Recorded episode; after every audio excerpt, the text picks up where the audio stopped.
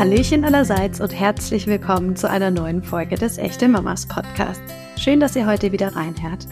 Ich bin Christina Dolivar und darf in der heutigen Episode mit Elena Maria Leineweber über Frühgeburten sprechen. Elena teilt ihr Wissen auch auf Instagram unter dem Namen Dr. Ela und hat einige spannende Infos für uns, wie ein Körper ideal auf eine Schwangerschaft vorbereitet werden kann, wann man nach einer Fehlgeburt wieder schwanger werden darf und warum es auch vorkommt, dass durch die Maßnahme zur Vermeidung einer Frühgeburt sogar der Entbindungstermin überschritten wird. Werbung. Kinderwunsch ist ein großes Thema. Doch nicht immer ist der Start ins Leben so einfach wie gedacht. Wusstest du, dass bei künstlicher Befruchtung das Risiko, ein Kind zu früh zur Welt zu bringen, laut der aktuellen Statistik in Deutschland circa doppelt so hoch ist? Doch auch bei natürlichen Schwangerschaften können Fehl- und Frühgeburten die erste Freude dämpfen. Dabei kann die Ursache in einem Progesteronmangel liegen, der sich schon in den Anfängen der Schwangerschaft zeigt. Dank wissenschaftlicher Erkenntnisse gibt es heute unkomplizierte Wege, um das Risiko spürbar zu senken. Unter anderem kann mit vaginalem Progesteron in Form von Kapseln die Wahrscheinlichkeit von Fehlgeburten reduziert werden. Ein mögliches Frühgeburtsrisiko kann bei bestimmten Patientinnen, zum Beispiel bei jenen mit verkürztem Gebärmutterhals, sogar um bis zu 30 Prozent gemindert werden. Wahnsinn, oder? Sprecht mit eurer Ärztin oder eurem Arzt und informiert euch, ob Progesteron auch in eurer Schwangerschaft sinnvoll sein kann. Vorab könnt ihr das auch online bequem mit einem Selbsttest nach medizinischen Leitlinien auf www.kannprogesteronhelfen.de von zu Hause aus durchführen. Dann sage ich Hallo, liebe Elena. Schön, dass du heute bei mir im Echte Mamas Podcast zu Gast bist. Ich habe dich gerade schon mal kurz angekündigt, aber stell dich doch bitte selber nochmal für unsere Community vor. Ja, hi, vielen Dank, dass ich mit dir sprechen darf. Ähm, ich bin Elena, ich bin Fachärztin für Gynäkologie und Geburtshilfe und für gynäkologische Endokrinologie und Reproduktionsmedizin. Also das bedeutet für die weiblichen Hormone und Kinderwunschmedizin.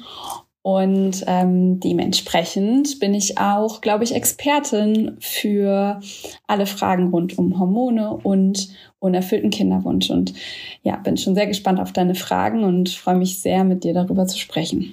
Du hast ja schon in unserem Vorgespräch gesagt, dass du mit deinem Job so eine richtige Passion einfach auch gefunden hast. Also, dass du jeden Tag auch mit einem Lächeln zur Arbeit gehst. Und es ist schön, wenn man das von sich behaupten kann. Und äh, wenn man natürlich dann auch die Erfolge, die die Patientinnen mit Kinderwunsch dann haben und natürlich leider auch die Misserfolge, um die es ja heute gehen soll. Aber äh, wenn die Erfolge sich dann einstellen, das gibt dir bestimmt als Ärztin auch ein richtig schönes Gefühl, oder? Ja, absolut. Also es ist wirklich immer wieder total toll, Paare und Patientinnen auf dem Weg zu ihrem Wunschbaby zu begleiten. Und es gehört halt eben auch dazu, mit Schicksalsschlägen oder auch den Steinen, die einem da so in den Weg gelegt werden, umzugehen. Und genauso wie die schönen Dinge dazugehören, macht es mir auch sehr viel Freude, bei den nicht äh, ganz so schönen Dingen meinen Patientinnen und den Paaren zur Seite zu stehen. Und für mich gehört es auch irgendwie genauso mit dazu ähm, wie das Positive. Das hast du schön gesagt. Jetzt hast du gerade von Wünschen gesprochen. War es denn immer schon dein Wunsch, das zu machen oder wie bist du zu dem Thema gekommen? Nein, tatsächlich eigentlich gar nicht. Also noch im letzten Jahr meines Studiums äh, wollte ich überhaupt nicht ähm, Gynäkologin werden, weil ich eigentlich aus so einer Gynäkologenfamilie komme. wollte was ganz anderes machen, aber ähm, weil man einfach so vielfältige Möglichkeiten in dieser Fachrichtung hat, habe ich dann erstmal damit angefangen und habe gemerkt, ich ähm, kann mich wahrscheinlich auch nicht von meinen Genen befreien und ähm, es macht mir total viel Spaß und im Laufe der Zeit bin ich dann quasi selber zur Kinderwunschpatientin geworden und habe meine Eizellen einfrieren lassen. Und ähm, das war irgendwie so ein bisschen für mich der Startschuss in die Reproduktionsmedizin. Und ja, seitdem bin ich mit ähm, sehr viel Leidenschaft dabei und würde sagen, dass ich doch an den allermeisten Tagen mit, mit sehr viel Freude zur Arbeit gehe und irgendwie merke, dass die Zeit bei der Arbeit auch häufig total verfliegt und ich glaube, das ist ein gutes Zeichen. Absolut. Heute sprechen wir tatsächlich über sage ich mal, die weniger schönen Parts von der Reproduktion, nämlich wenn auch etwas schiefgehen kann, beziehungsweise nicht so läuft, wie man sich das vorstellt. Ähm, es soll heute um das Thema Fehlgeburten und Frühgeburten gehen. Wenn jetzt jemand mit dem Thema noch gar nicht bewandert ist, kannst du mal bitte den Unterschied erläutern? Wann spricht man von einer Fehlgeburt und wann spricht man von einer Frühgeburt? Also von einer Fehlgeburt spricht man, wenn es zu einem Abbruch der Schwangerschaft kommt. Ähm, das, wenn wir von Fehlgeburten sprechen, oder das, was man so hört, dann handelt es sich meistens um frühe Fehlgeburten, die in den ersten drei Monaten der Schwangerschaft stattfinden. Und das ist eigentlich auch so das häufigste. Aber es gibt viel, viel, viel seltener leider auch sogenannte späte Fehlgeburten, die dann auch noch nach dem ähm, dritten Schwangerschaftsmonat stattfinden. Bei der Frühgeburt ist es so, dass ein lebendiges Kind ja einfach viel zu früh zur Welt kommt, per Definition vor der vollendeten 37. Schwangerschaftswoche, also ähm, man sagt auch vor der 36 plus 6. Schwangerschaftswoche. So vielleicht zur Referenz, ähm, eigentlich ist das Optimum sozusagen, wie lange eine Schwangerschaftsdauer ähm, ähm, andauert, 40 äh, Wochen. Genau, ich wollte gerade sagen, in diesem Wochengame, da war ich ja am Anfang voll überfordert, weil es dann hieß mit dem Rechner, ich bin in der und der Woche und ich dachte mir so, hä, ich hatte doch da erst meine Tage, wieso bin ich jetzt in der vierten Woche oder so? Und ich glaube tatsächlich, dass, äh, oder das kannst du mir jetzt vielleicht auch äh, verifizieren, ähm, es gibt, glaube ich, in den ersten vier, sechs Wochen teilweise oder vielleicht sogar recht häufig Fehlgeburten, die die Frauen gar nicht als Fehlgeburten wahrnehmen, weil sie gar nicht wussten, dass sie schwanger waren, oder? Das habe ich auch schon mal gehört, dass das einfach oft vorkommt, dass man sich dann vielleicht wundert, oh, meine Periode ist ein bisschen stärker und ich habe ein bisschen mehr Unterleibsziehen, aber die Frauen wussten gar nicht, dass sie überhaupt schwanger waren, oder? Absolut. Also das kommt tatsächlich sehr, sehr häufig vor. Ähm, wir sprechen dann quasi in der Fachsprache von einer eigentlich biochemischen äh, Fehlgeburt oder Schwangerschaft eher gesagt, ähm, die halt biochemisch nachgewiesen worden ist, aber man hat sie nie im Ultraschallbild oder irgendwas erfasst. Ähm, heutzutage, also wenn man sie nachweist, dann, dann wusste man ja auch irgendwie von ihr. Heutzutage passiert das natürlich deutlich früher, ähm, als das noch vor vielen Jahrzehnten passiert ist. Denn wir haben mittlerweile eben diese ultra guten Frühtests aus dem Urin. Die gibt's ja noch gar nicht so lange. Und deswegen merken die Frauen heutzutage schon häufig sehr früh selber oder können es sehr früh selber testen, dass sie schwanger sind und machen vielleicht auch viel früher so einen Schwangerschaftstest, als man das noch vor 30, 40, 50 Jahren gemacht hat. Und ja, in der Vergangenheit war das sehr, sehr häufig, dass die Blutung einfach vielleicht mal eine Woche, zwei, drei später gekommen ist. Man hatte aber gar keine Möglichkeit, das zu testen. Und eigentlich ist man ganz kurz mal schwanger gewesen. Hm. Mich würde an der Stelle interessieren. Also es gibt ja meistens einen Grund, warum sowas passiert. Also warum jetzt ähm, eine äh, Fehlgeburt stattfindet. Ähm, würdest du sagen, es gibt irgendeinen, also sag ich mal, deine Top, das klingt jetzt so, so äh, irgendwie so ein Ranking, aber so soll es gar nicht klingen. Aber gibt es häufige Gründe, die zu Fehlgeburten beziehungsweise dann auch zu Frühgeburten führen, die du als Ärztin nennen kannst? Also bei den Fehlgeburten ist es so und gerade bei den Fehlgeburten, die häufiger vorkommen, dass es ganz, ganz viele mögliche verschiedene Gründe gibt. Also um mal einige auszuzählen, es kann eine genetische Ursache haben, es kann eine anatomische Ursache haben, also dass irgendwas von der Anatomie an der Gebärmutter, an der Schleimhaut verändert ist. Es kann eine Ursache haben, die in, in der Blutgerinnung liegt. Ähm, es kann mit der Schilddrüse zu tun haben, es kann mit dem Immunsystem zu tun haben. Also du hörst schon raus, es gibt aber viele Gründe. Und tatsächlich ist es leider auch häufig so, wenn wir uns denn dann auf eine Ursachensuche begeben, dass wir auch gar nicht immer einen Grund finden. Auch das ähm, kann der Fall sein. Und an der Stelle muss man sagen, ist natürlich fraglich, gibt es wirklich keinen Grund oder kennen wir den vielleicht einfach nicht. Wir auch heutzutage wissen wir nicht alles in der Medizin. Vielleicht gibt es auch einfach Ursachen, die uns noch gar nicht bekannt sind.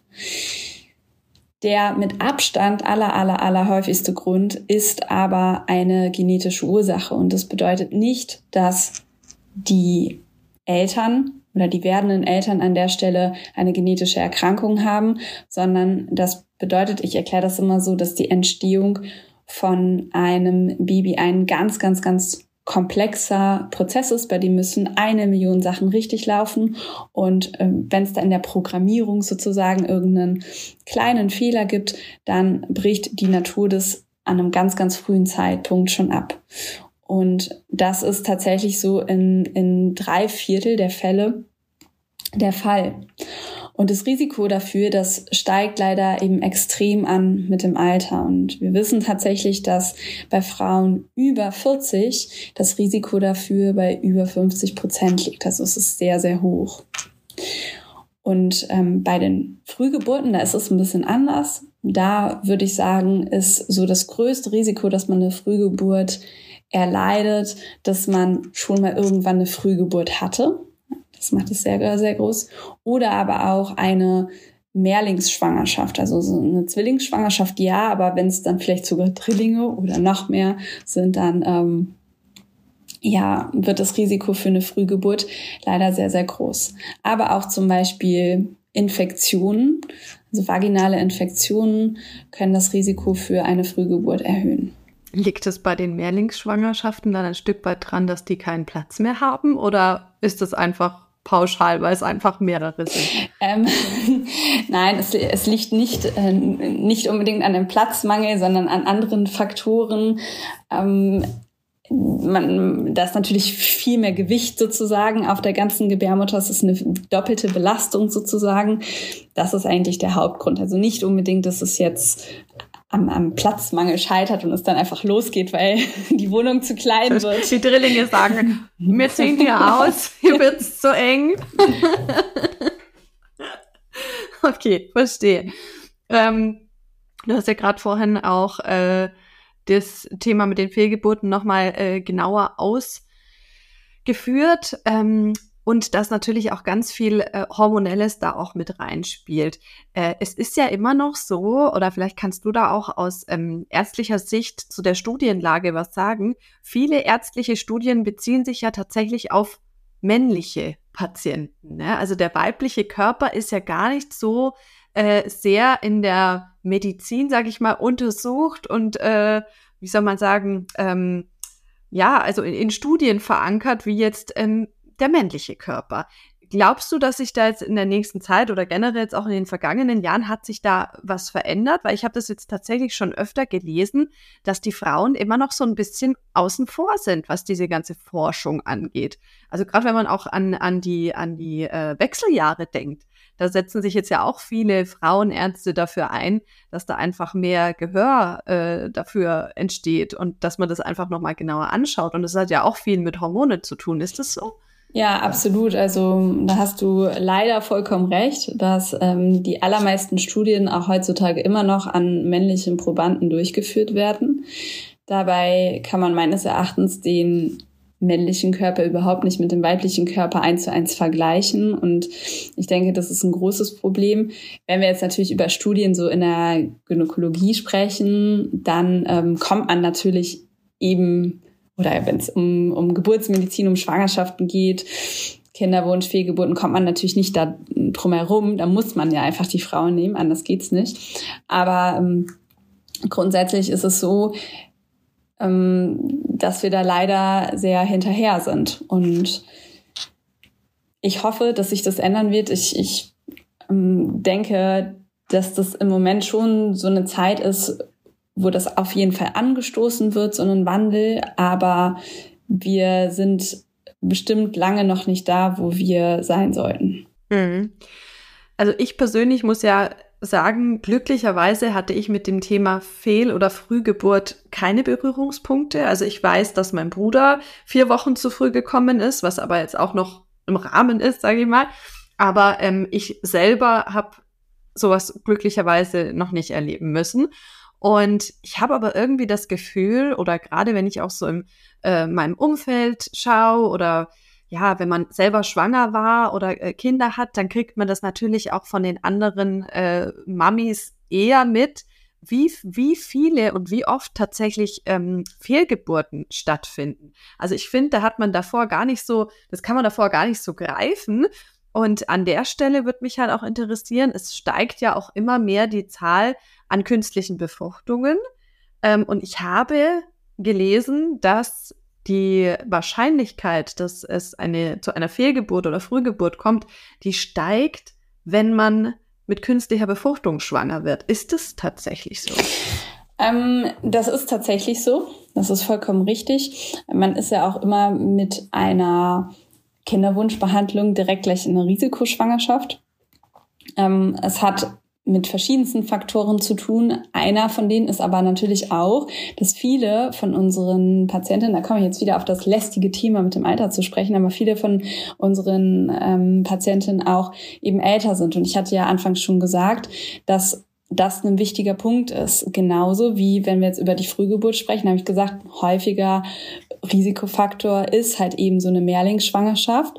Und ähm, leider ist es immer noch sehr verbreitet, dass man nicht nur einen Embryo zurückgibt, sondern dass man eben mehrere Embryonen der Frau im Rahmen so einer Kinderwunschbehandlung zurückgibt. Und deswegen ähm, setzen zumindest bei uns in der Abteilung wir uns sehr dafür ein, dass wir einen sogenannten Single-Embryo-Transfer machen, also dass wir nur einen Embryo zurückgeben, um an dieser Stelle eben das Risiko für eine äh, Fehlgeburt oder auch eine Frühgeburt zu senken.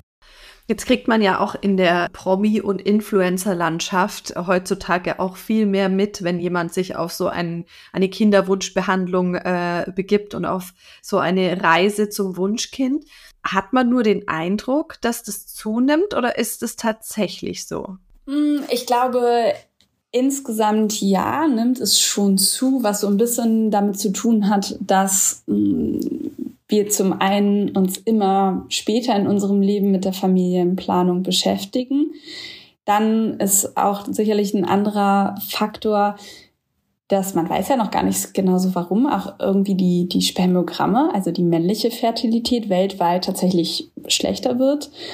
Ähm, und zum Teil auch unser Lifestyle nicht gerade sehr förderlich ist für die Fruchtbarkeit. Aber im Großen und Ganzen würde ich sagen, der, der Hauptfaktor, warum wir das so wahrnehmen, dass es so viel mehr geworden ist, auch ist, und den finde ich eigentlich sehr, sehr gut, dass viel mehr darüber gesprochen wird.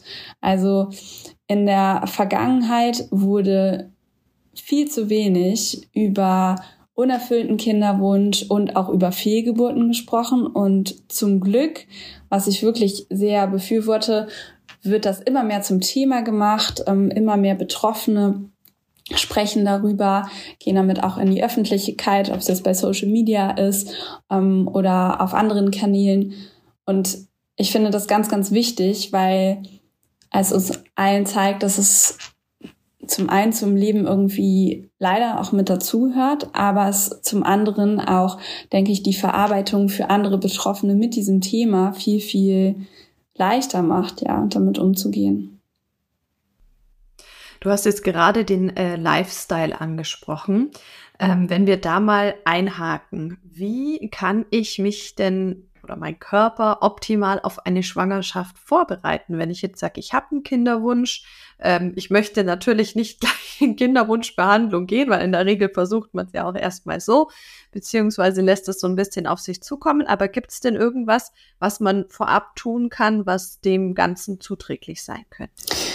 Auf jeden Fall. Also ich würde sagen, das Allerwichtigste ist an der Stelle tatsächlich, und das ist, was wir auch so aus Studien wissen, dass man einen normalen BMI hat, also dass man einfach ähm, gewichtsmäßig normal ist. Also weder übergewichtig ist an der Stelle vorteilhaft, aber noch ähm, untergewichtig. Das ist mm, ebenfalls sehr negativ. Ähm, dann auch ein wichtiger Faktor auf am besten auf gar keinen Fall rauchen. Ja, also absoluter Nikotinverzicht.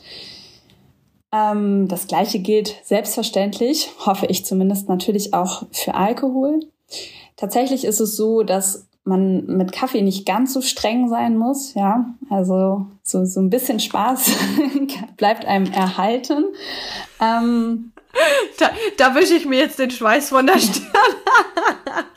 Viele Mamis auch, die vielleicht schon Kinder zu Hause haben und sagen, kann ich ohne meinen Kaffee. Genau, das kann ich persönlich sehr gut nachvollziehen und ich bin auch froh, dass das tatsächlich ähm, nicht so ein großes Problem darstellt. Also die, die WHO sagt, glaube ich, 200 Milligramm am Tag ist in Ordnung. Das gilt ja auch so in der Schwangerschaft und ähm, ja, also im normalen Maß würde ich sagen, ist das vollkommen fein. Ein anderes Thema, was ja auch immer sehr viel gehypt wird und gesprochen wird, sind auf jeden Fall Nahrungsergänzungsmittel. Und da muss ich sagen, das sollte man nicht ganz so eng sehen. Ja, also mit einer gesunden, ausgewogenen Ernährung macht man das schon sehr, sehr viel richtig. Wenn man jetzt aber tatsächlich in die Babyplanung geht, dann macht es Sinn, Folsäure zu substituieren. Und wenn man weiß, dass man zum Beispiel eine bestimmte Ernährungsform hat, sich vegan, vegetarisch ernährt, ja, auch dann ist es ganz, ganz wichtig, dass man möglicherweise fehlende Nährstoffe substituiert. Aber meiner Erfahrung nach sind es meistens sowieso die Menschen, die sich schon sehr viel damit auseinandergesetzt haben und die auch darauf achten, dass sie da richtig versorgt sind. Ähm, was vielleicht auch noch immer so ein Punkt ist, der, den, wo ich das Gefühl habe, der häufig so ein bisschen fast überbewertet wird, ist ähm, Stress. Also Stress ist ähm, natürlich nicht unbedingt gesund, ja, in, in hohem Ausmaß, aber so ein bisschen Stress ist auch ganz normal. Also deswegen würde ich sagen, Alltagsstress, ein bisschen Stress bei der Arbeit, ja, das ist schon okay. Ähm, ich vergleiche das immer gerne auch da an der Stelle wieder mit der Evolution vor vielen Tausenden von Jahren. Da hatten wir Menschen auch ein bisschen Stress, um unser Leben und Überleben vor allen Dingen zu managen. Und eine gesunde Schwangerschaft, die kann das ab. Die kann auch ab, dass man Sport macht. Das ist gar kein Problem. Und wenn wir uns jetzt mal den ähm, weiblichen Zyklus anschauen, das ist ja auch gar nicht uninteressant, wenn wir dann äh, über das Schwangerwerden sprechen. Gibt es da Möglichkeiten, wie ich meinen Zyklus irgendwie auch unterstützen oder irgendwo auch stärken kann? Weil es ist ja schon von Vorteil, wenn der regelmäßig ist und wenn man da so ein bisschen vielleicht einen Überblick hat. Gibt es da irgendwas? Ich habe mal was von Frauenmantel gelesen. ich weiß nicht, ob du da irgendwas dazu empfehlen oder sagen kannst. Also tatsächlich muss ich sagen, es gibt da ja auf dem ähm, alternativmedizinischen Markt sozusagen einige Empfehlungen, die da immer wieder ausgesprochen werden. Man kann das gerne alles machen, solange man äh, damit nicht schadet. Das ist okay, aber an der Stelle muss ich auch äh, leider daran erinnern, dass die Datenlage dafür doch sehr, sehr dünn ist, sozusagen. Ähm, wenn man das Gefühl hat, dass es einem gut tut, dass man den Zyklus damit reguliert bekommt, meinetwegen gerne. Ansonsten ist es so, dass hm, man eigentlich sagen kann, okay, wenn man für sich so einen einigermaßen regelmäßigen Zyklus hat, das heißt einigermaßen regelmäßig, was bedeutet das eigentlich? Schwankungen unter einer Woche, ja, von Zyklus zu Zyklus, dann finde ich das vollkommen okay, tatsächlich. Häufig ist es so, dass meiner Erfahrung nach Patientinnen, die nicht so einen ultra äh, regelmäßigen Zyklus haben, also mit einer Schwankungsbreite von ein, zwei Tagen, die kommen schon immer und sagen, mein Zyklus ist ganz unregelmäßig. Und ähm, an der Stelle sage ich dann immer, okay, man kann sich erstmal entspannen. Das ist ganz normal. Tatsächlich haben nur so in etwa 20, 30 Prozent aller Frauen so einen regelmäßigen Zyklus. Und es ist auch vollkommen okay, wenn er ein bisschen unregelmäßiger ist. Da braucht man sich keine Sorgen machen, dass da direkt irgendwas nicht in Ordnung ist wenn man das Gefühl hat, dass der irgendwie so vollkommen aus der Reihe tanzt, also zum Beispiel kürzer ist als so 21 Tage oder länger ist als 36 Tage, dann ist das tatsächlich eine, eine Situation, wo ich sage, ja, das sollte man mal abklären lassen und kann einfach mal schauen, ob sich da alle Hormone im Normbereich bewegen. Und auch an der Stelle ist es immer ganz wichtig, einmal zu gucken, ist dann eigentlich alles mit der Schilddrüse in Ordnung Aber in aller Regel fällt das, wenn man einigermaßen regelmäßig mal zur Kontrolle geht zum Arzt, dann doch irgendwann auch auf. Ich fand es bei mir ganz interessant, weil ich so ein bisschen so ein Thema mit der Schilddrüse auch habe, seit ich Mitte 20 bin. Und bei mir hieß es tatsächlich, als ich schon schwanger war, habe ich das wieder kontrollieren lassen, weil ich ja wusste, dass da was nicht äh, im Lot ist. Ich habe aber davor keine äh, Medikamente dafür genommen. Und da hat dann meine Ärztin gesagt, hm, das ist ja interessant. Also mit den Werten, da kann man eigentlich gar nicht schwanger werden. da dachte ich mir so, okay, ich habe es jetzt doch bewiesen, dass es funktioniert. aber ist es dann, äh, gerade wenn man auch so eine Vorgeschichte hat oder wenn man das Gefühl hat, da ist was unregelmäßig, ähm, würdest du sagen, es macht pauschal Sinn, dann vorher schon so äh, Bluttests zu machen und äh, sich mal die Hormone anzugucken oder tatsächlich erst, wenn es dann nicht funktioniert? Also wenn man unter anderen Symptomen leidet und irgendwie das Gefühl hat, man wird dadurch eingeschränkt, ja, und ähm, man, man ist dadurch im Alltag eingeschränkt, man bemerkt irgendwelche anderen Symptome abseits von dem jetzt ähm, möglicherweise entstehenden Kinderwunsch, ja, dann darf man das auf jeden Fall abklären lassen, selbstverständlich. Oder eben, wie gesagt, auch dann sollte man das abklären lassen, wenn man so einen unregelmäßigen Zyklus hat. Dann muss man nicht immer nur unbedingt ein Kind wollen. Also das ist, das ist kein Problem. Das sollte und darf man auch schon vorher machen. In dem Moment, wo es natürlich nicht klappt mit dem Schwangerwerden, ist es so, dass ich auf jeden Fall empfehlen würde, sich bei einem Spezialisten da vorzustellen. Mhm. Und wenn dann tatsächlich äh, hormonell etwas nicht in Ordnung ist, was hat man dann für Möglichkeiten, um das Ganze ein bisschen äh, ja, zu supporten? Also da gibt es jetzt nicht die Pauschalmöglichkeit. Das hängt natürlich davon ab, was ist denn nicht in Ordnung? Stimmt etwas zum Beispiel mit meiner Schilddrüse nicht? Ähm, oder hat man zum Beispiel eine hormonelle Störung wie das sehr verbreitete PCO-Syndrom. Ist das, die, das ist diese Gelbkörperschwäche, oder? Ähm, nee. nee. Das PCO-Syndrom nee. ja, ist wieder was anderes. Ähm, genau. Das äh, PCO-Syndrom steht für polyzystisches Ovarialsyndrom geht häufig mit einem unregelmäßigen Zyklus einher. Man hat eventuell im Labor oder eben auch im äußeren Erscheinungsbild so Symptome von vermehrt männlichen Hormonen. Das heißt zum Beispiel eine Akne, Haarausfall, sehr viel Körperbehaarung. Und ähm, im Ultraschall fallen zum Beispiel ganz, ganz viele Eibläschen an den Eierstecken auf. Letzten Endes ist es, muss man sagen, eine Stoffwechselerkrankung, die ähm, auch häufig mit so einem gestörten Zuckerstoffwechsel einhergeht und bei der es eben schwieriger wird, schwanger zu werden, weil man viel weniger Eisprünge hat. Und ohne Eisprung ist klar, wird man nicht schwanger. Und da würde man dann eben versuchen, den Zyklus zu regulieren. Und äh, wenn wir von dieser Gelbkörperschwäche sprechen, da habe ich nämlich auch in meinem entfernteren Bekanntenkreis mitbekommen, dass es mit dem Kinderwunsch eben gar nicht geklappt hat äh, bisher. Und es ist schon, äh, also versuchen schon relativ lang. Äh, was hat es damit auf sich? Also mit der Gelbkörperschwäche ist es immer so, dass es relativ mh, mm, häufig oder viele Frauen kommen und vermuten das und ähm, dann ist immer so ein bisschen die Frage, okay, wie kann man das jetzt verifizieren? Das ist häufig relativ schwierig. Man denkt, okay, das ist ganz easy. Gelbkörperschwäche hat irgendwie was mit dem Hormon Progesteron zu tun. Das ist ein bisschen zu wenig. Da können wir doch jetzt mal Progesteron bestimmen und dann gucken wir.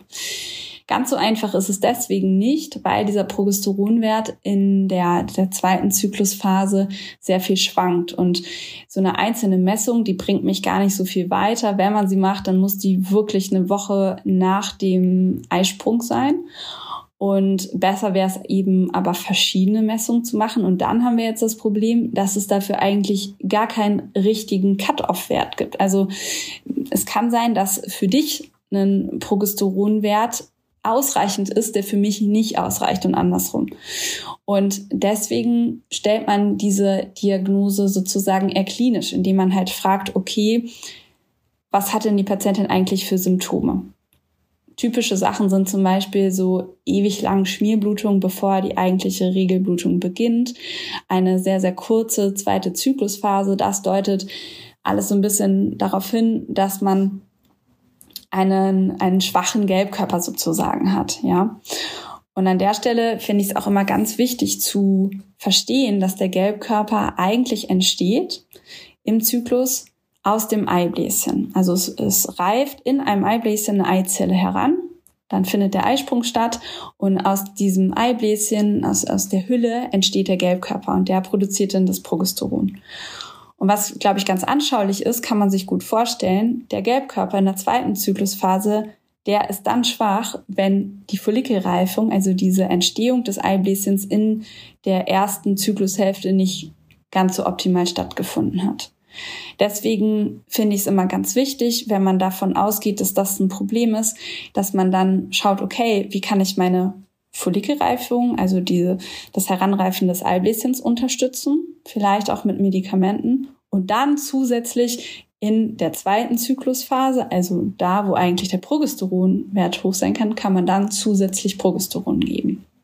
Und damit hat man sozusagen diesen ganzen Zyklus so ein bisschen optimiert und stabilisiert und schafft an der Stelle ähm, optimale Bedingungen für die Entstehung von einer Schwangerschaft.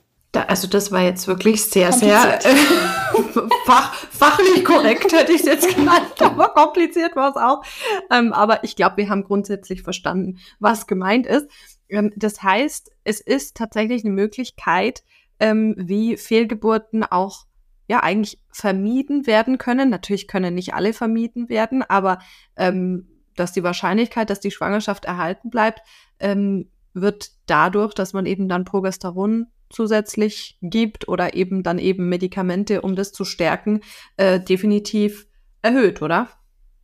Ja, tatsächlich ist es so. Und das ist auch so ein bisschen unsere Auffassung, wenn man eben mehrere Fehlgeburten hat, dass das ein Ansatzpunkt ähm, ist. Denn es ist so, dass während der Schwangerschaft Progesteron dazu führt, dass sich eigentlich die, die Muskulatur in der ähm, Gebärmutter entspannt und mm, sozusagen auch den Gebärmutterhals stabilisiert und es damit eben nicht zu einem frühzeitigen ähm, Ausstoßen oder Kontraktion in der Gebärmutter kommt. Und was auch ganz wichtig ist, dass das Progesteron scheinbar eine große Rolle spielt in dem Immunsystem, das für, für die Einnistung als auch für die Akzeptanz der Schwangerschaft ganz, ganz wichtig ist weil man kann sich vorstellen, das Immunsystem spielt eine sehr, sehr große Rolle in so einer Schwangerschaft, denn die Hälfte vom Baby, die kommt ja nicht von einem selber. Das stimmt, da ist, da ist doch noch jemand anderes beteiligt gewesen. Ich, ich erinnere mich dunkel. ähm, wenn wir jetzt von den, also von den Fehlgeburten zu den Frühgeburten nochmal gehen ähm, wie die eventuell auch, wie gesagt, vermeiden kann man es nie komplett, aber es gibt ja definitiv auch Möglichkeiten, wie man eine Frühgeburt, sage ich mal, zumindest vielleicht auch ein bisschen herauszögern kann. Also jetzt mal als Beispiel, ich bin froh, dass sowas heute nicht mehr praktiziert wird, aber ich bin auch zwei Wochen zu früh gekommen. Und äh, meiner Mutter hat man damals gesagt, weil ich habe einen Tag vor Weihnachten Geburtstag und meine Mutter ist mit Wehen ins Krankenhaus gekommen und die haben zu ihr gesagt, möchten Sie Wehenhämmer haben? Äh, wir können das da unten vielleicht auch wieder zunähen und dann können Sie über Weihnachten nochmal nach Hause. Hat sie gesagt, wie bitte was? Wenn die jetzt da raus will, dann soll die raus. Also die, die hatte überhaupt keinen Bock mehr. Aber äh, solche Methoden gibt's ja heutzutage hoffentlich glücklicherweise nicht mehr.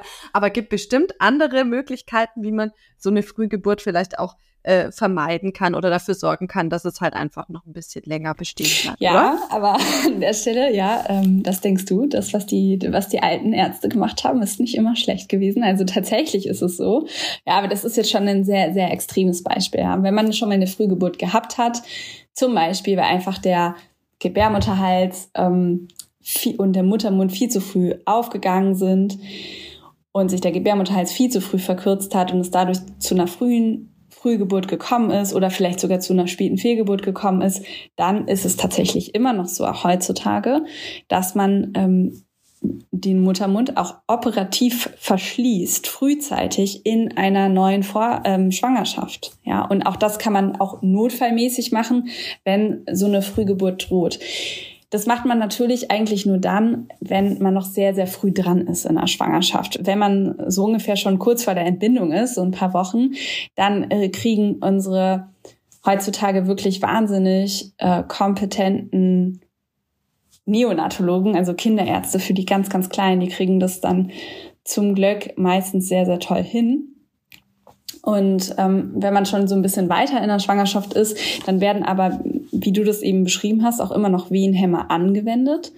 Aber es gibt eben auch die Möglichkeit, ich hatte ja eben schon so ein bisschen erklärt, was Progesteron für positive Eigenschaften hat, dass man zusätzlich oder auch eben nur einzeln mit Progesteron an der Stelle arbeitet oder ähm, es gibt auch die Möglichkeit, dass man sogenannte Pessare, das sind so kleine Gummiringe, ähm, vaginal einlegt und damit einfach von unten den Beckenboden sozusagen nur ein bisschen unterstützt. Und ich glaube, es gibt ja tatsächlich auch ähm, Schwangere, denen dann auch strikte Bettruhe so gegen Ende verordnet wird. Oder ist das jetzt gar nicht zwingend, um Frühgeburten zu vermeiden, sondern äh, aus anderen Gründen? Oder kann das damit auch zusammenhängen? Doch, tatsächlich ähm, ist das genau ein Grund. Also zum Beispiel eben bei so einer Verkürzung des Gebärmutterhalses, wo einfach der schon sehr kurz geworden ist, sehr viel Belastung auf dem Beckenboden ist, das ist so ein Punkt, wo man sich vorstellen kann, wenn man im Bett liegt, dann wird das natürlich ein bisschen weniger und besser und hat an der Stelle immer noch einen sehr positiven und notwendigen Effekt. Wenn ich im Gegenzug dazu an meine Schwangerschaft und das Ende denke, ich bin gelaufen, ich bin um mein Leben gelaufen, ich habe mir gedacht, das Kind muss raus.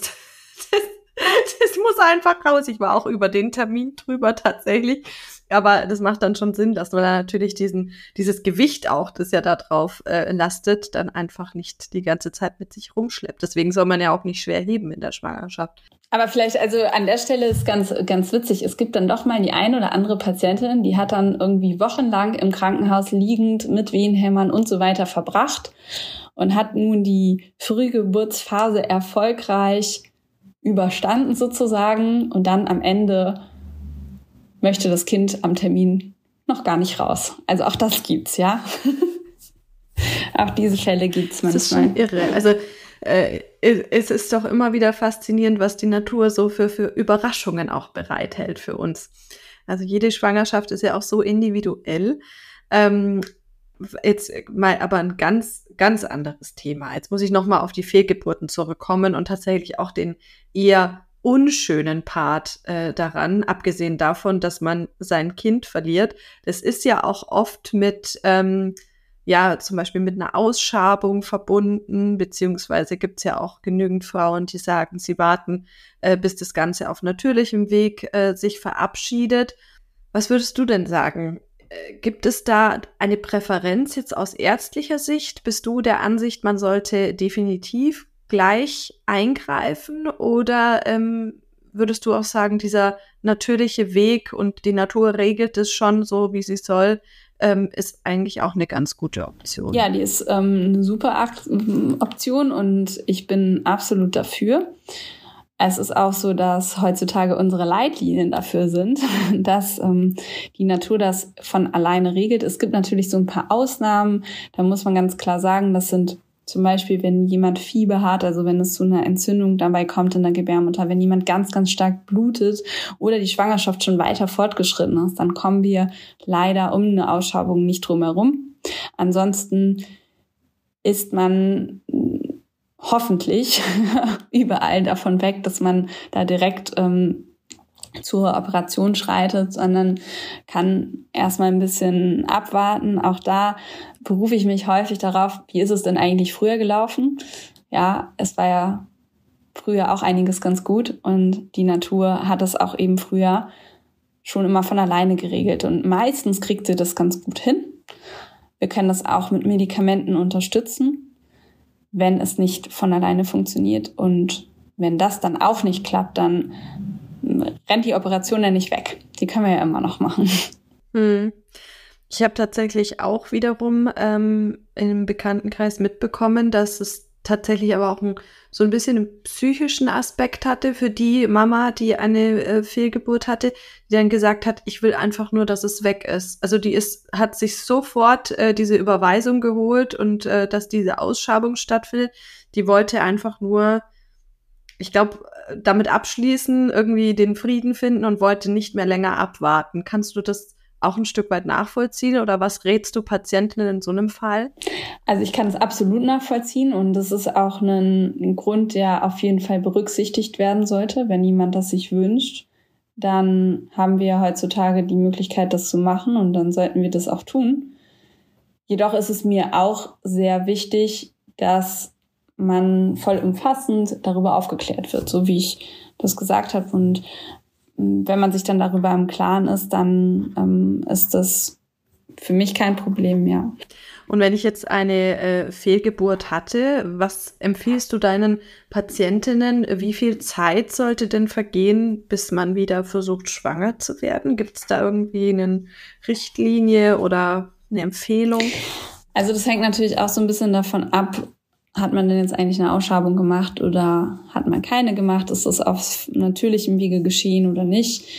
Theoretisch in der Natur kann man natürlich im nächsten Zyklus direkt wieder schwanger werden. Ansonsten finde ich es immer vielleicht nicht ganz verkehrt, wenn sich die Schleimhaut einmal wieder aufbauen und wieder abbauen darf. Also ein Zyklus dazwischen vergeht. Und gibt es, würdest du sagen, einen Unterschied, ähm, was jetzt die Rate an Fehl- bzw. Frühgeburten angeht, ähm, ob es Erst- oder Mehrfachgebärende sind? Oder ist es völlig gleich? Hast du da eine Tendenz, wo das vielleicht häufiger vorkommt oder kann man das so pauschal gar nicht sagen? Das kann man gar nicht so pauschal sagen, was natürlich so eine Tendenz ist, je älter man wird. Das ähm, ist eben leider so, dass je höher ist auch das Risiko, dass man eine Fehlgeburt hat.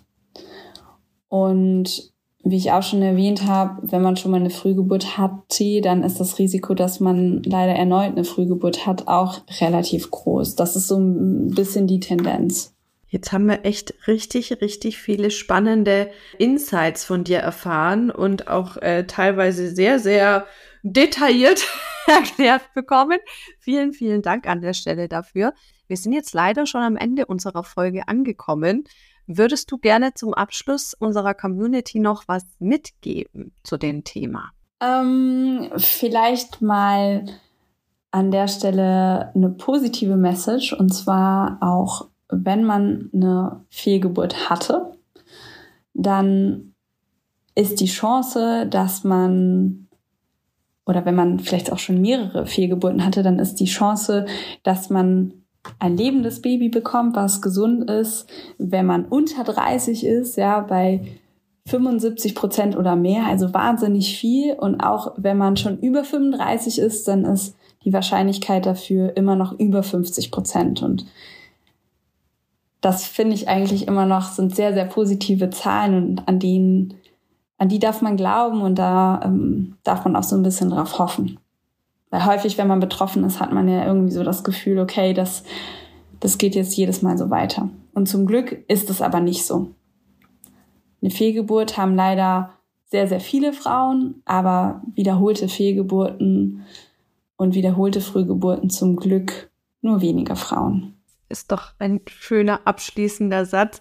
Vielleicht kann man an der Stelle auch nochmal sagen, wie dankbar wir sein können, dass die Medizin inzwischen so weit fortgeschritten ist, dass auch wenn Frühgeburten stattfinden, dass die Kinder mittlerweile ärztlich unfassbar gut versorgt sind. Also dass da auch wahnsinnig viel gemacht werden kann. Und ähm, ja, deutlich mehr dann auch das Ganze schaffen, als das vielleicht früher noch der Fall war. Also da ein Hoch auf die Entwicklung in der Medizin. Liebe Elena, ich danke dir vielmals für dieses Gespräch. Es hat mir ganz viel Spaß mit dir gemacht, auch wenn das Thema eigentlich ein eher unschönes ist, aber du hast es wirklich sehr, sehr ähm, positiv und auch ähm, ja detailliert auf den Punkt gebracht, was da alles zu beachten ist. Wir sind jetzt auf jeden Fall schlauer und hoffen natürlich, dass wir ganz vielen Mamas und auch Papas, wenn die zugehört haben, mit ihrem Kinderwunsch und äh, den Gedanken daran ein bisschen unterstützen können. Dann wünsche ich dir jetzt noch einen schönen Abend. Ja, danke schön. Dir auch. Tschüss. Ich persönlich bin beeindruckt von Elenas geballtem Wissen und hoffe, wir haben etwas Klarheit schaffen können für alle Eltern, die sich mit dem Thema zum Glück bisher nicht auseinandersetzen mussten. Wenn ihr jetzt auch einen Vorschlag für einen Podcast-Gast, eine Frage oder Feedback für uns habt, schickt gerne eine Sprachnachricht per WhatsApp an 0176 465 42263 oder meldet euch per Mail an podcast.echtemamas.de. Bin schon ganz gespannt auf eure Nachrichten und freue mich jetzt schon auf die nächste Folge. In der Zwischenzeit wünsche ich euch wie immer eine schöne Woche und verabschiede mich bis zum nächsten Mal. Tschüss!